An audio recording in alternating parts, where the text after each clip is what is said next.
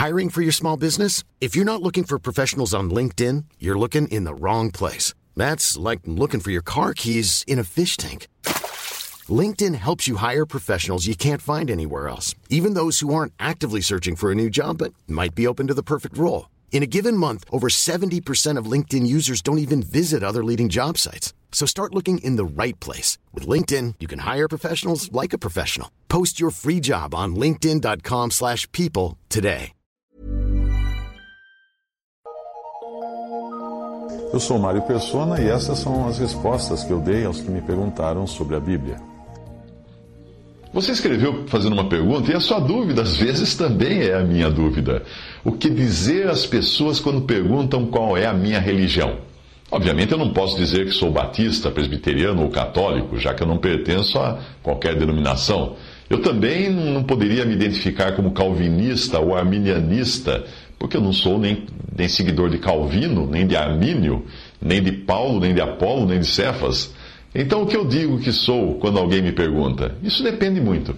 Um irmão que viajava visitando algumas assembleias de irmãos distribuindo literatura e pregando o evangelho, teve um problemão quando foi atravessar a fronteira do Canadá para entrar nos Estados Unidos. Ele, ele é canadense, naturalizado canadense.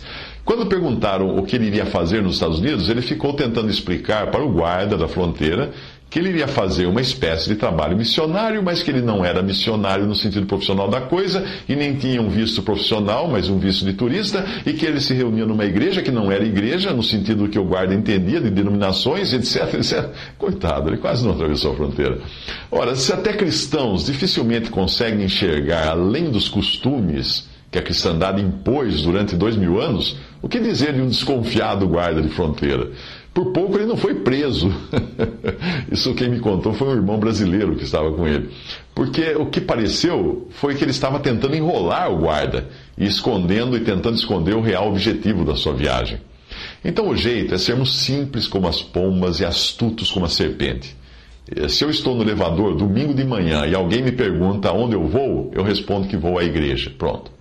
Não tenha pretensão de achar que numa viagem de elevador de 30 segundos seria, eu teria tempo suficiente para explicar que vou a uma reunião de irmãos congregados ao nome do Senhor, que é uma assembleia ou igreja, em um salão que não é uma igreja, em nenhum templo, mas cujas pessoas estão ali congregadas ao nome de Jesus, expressando a verdade de que há um só corpo, etc, etc, etc. Se eu tentar fazer isso, as pessoas dos outros andares vão começar a bater na porta do elevador. Ah, se eu vou preencher um, algum formulário, eu posso tanto assinalar evangélico como outros no item religião. Em algumas situações é melhor se identificar como evangélico ou protestante para se distinguir de católico. Embora eu tecnicamente não seja nem evangélico, nem protestante, nem católico, porque evangélico pressupõe pertencer a uma denominação protestante. Além disso, dependendo da situação, quando você diz ser evangélico, a outra pessoa imediatamente associa você àqueles vendedores de cura e prosperidade da TV. Na maioria das vezes, quando a pessoa pergunta o que eu sou, eu digo que sou cristão, convertido a Jesus em 1978. Uh, ah, isso mostra que, seja lá o que o outro vai pensar, Jesus é o meu foco. E aí eu procuro, eu procuro levar a conversa para o nome de Jesus e tentar pregar o Evangelho, pegando aquele gancho, pregar o Evangelho para outra pessoa. Porque aí eu trago outras verdades relacionadas à pessoa do Salvador.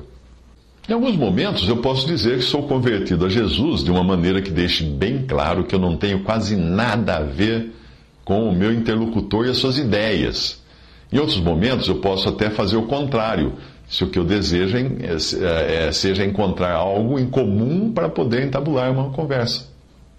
Ah, nesse sentido, eu me lembro do Senhor à beira do poço em João capítulo 4, quando ele traz o assunto da água à tona. Ah, pois era essa a preocupação da mulher ali. Ou então o apóstolo Paulo, em Atos 17, 23, quando dentre dezenas de ídolos gregos, ele consegue achar algo positivo para dar partida na sua pregação. Ele encontra um altar ao Deus desconhecido. E aí ele começa a pregar. Ele não fica malhando, dando, dando bronca no, no, nos gregos por sua idolatria. Por exemplo, se eu encontro um católico que se apresenta com um brilho de, no olhar, como alguém que verdadeiramente crê em Jesus, eu posso dizer que eu também me converti a Cristo há mais de 30 anos. Isso permite que eu continue a conversa e tenha a oportunidade de trazer alguma informação nova para ele, sobre a segurança da salvação, por exemplo, que muitos católicos não têm. A grande maioria dos católicos e também dos protestantes acredita que podem perder a salvação. Quando não acham que o recebimento seja por mérito, ao menos consideram que o mérito esteja seja a causa de sua de, de conservar a salvação. Daí é importante detectar o que realmente eu quero com aquela conversa. Se eu vejo uma alma aflita em busca de salvação, eu não vou ficar falando do corpo de Cristo, de como se congregar e coisas assim. Não. Se eu vejo que a pessoa já é convertida, porém não tem a certeza ou a segurança da sua salvação eterna, também não há por que falar de outro assunto que não seja a eficácia eterna do sangue de Jesus. Não vou explicar para ela como ela deve congregar. Ela não tem a segurança da salvação, é o mais importante. Eu devo sempre perguntar a mim mesmo como eu posso ajudar aquela pessoa naquele momento, seja ela incrédula ou irmão ou irmã na fé, e não querer adotar a posição de fariseu que olha para todo mundo como se fossem todos publicanos. Eu devo sempre lembrar que não é o quanto uma pessoa conhece da Bíblia que importa, mas o quanto de comunhão ela tem com o Senhor e o quanto ela deseja aprender. Pode ter certeza de que encontro muita gente que conhece menos da Bíblia e mais do autor da Bíblia do que eu. É, claro, porque ela tem mais comunhão com Cristo do que eu.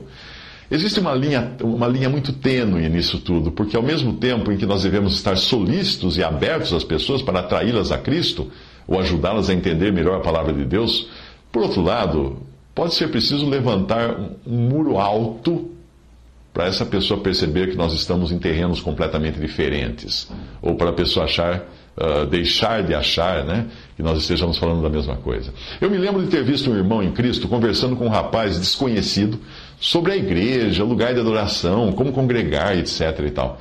Os dois pareciam estar concordes e conversando em terreno comum, porque o outro também dizia concordar com tudo aquilo. Mas alguma coisa fez soar um alarme dentro de mim, e aí eu me intrometi na conversa. Eu interrompi os dois, perguntei a queima-roupa para o desconhecido: Você crê que Jesus é Deus vindo em carne? A sua resposta foi: Não. Aquele irmão que conversava com ele estava perdendo tempo falando de um assunto que não tinha qualquer significado ou importância para alguém que negava uma verdade fundamental, que é a divindade de Cristo. Eu não me lembro se aquele rapaz era mormon ou testemunho de Jeová, mas não importa, ele não cria em Jesus é Deus. Para resumir, não existe uma regra de como o cristão deve se identificar. O importante é estar aberto à direção do Senhor em cada caso e principalmente evitar qualquer tipo de identificação que o coloque em posição de vanglória ou soberba em relação ao outro. Tipo assim, ah, eu estou salvo, você não está. Cara, o salvo tem a salvação por graça divina, não por sua própria capacidade. Ou querer dizer, ah, eu estou congregado em nome do Senhor, você está numa denominação religiosa.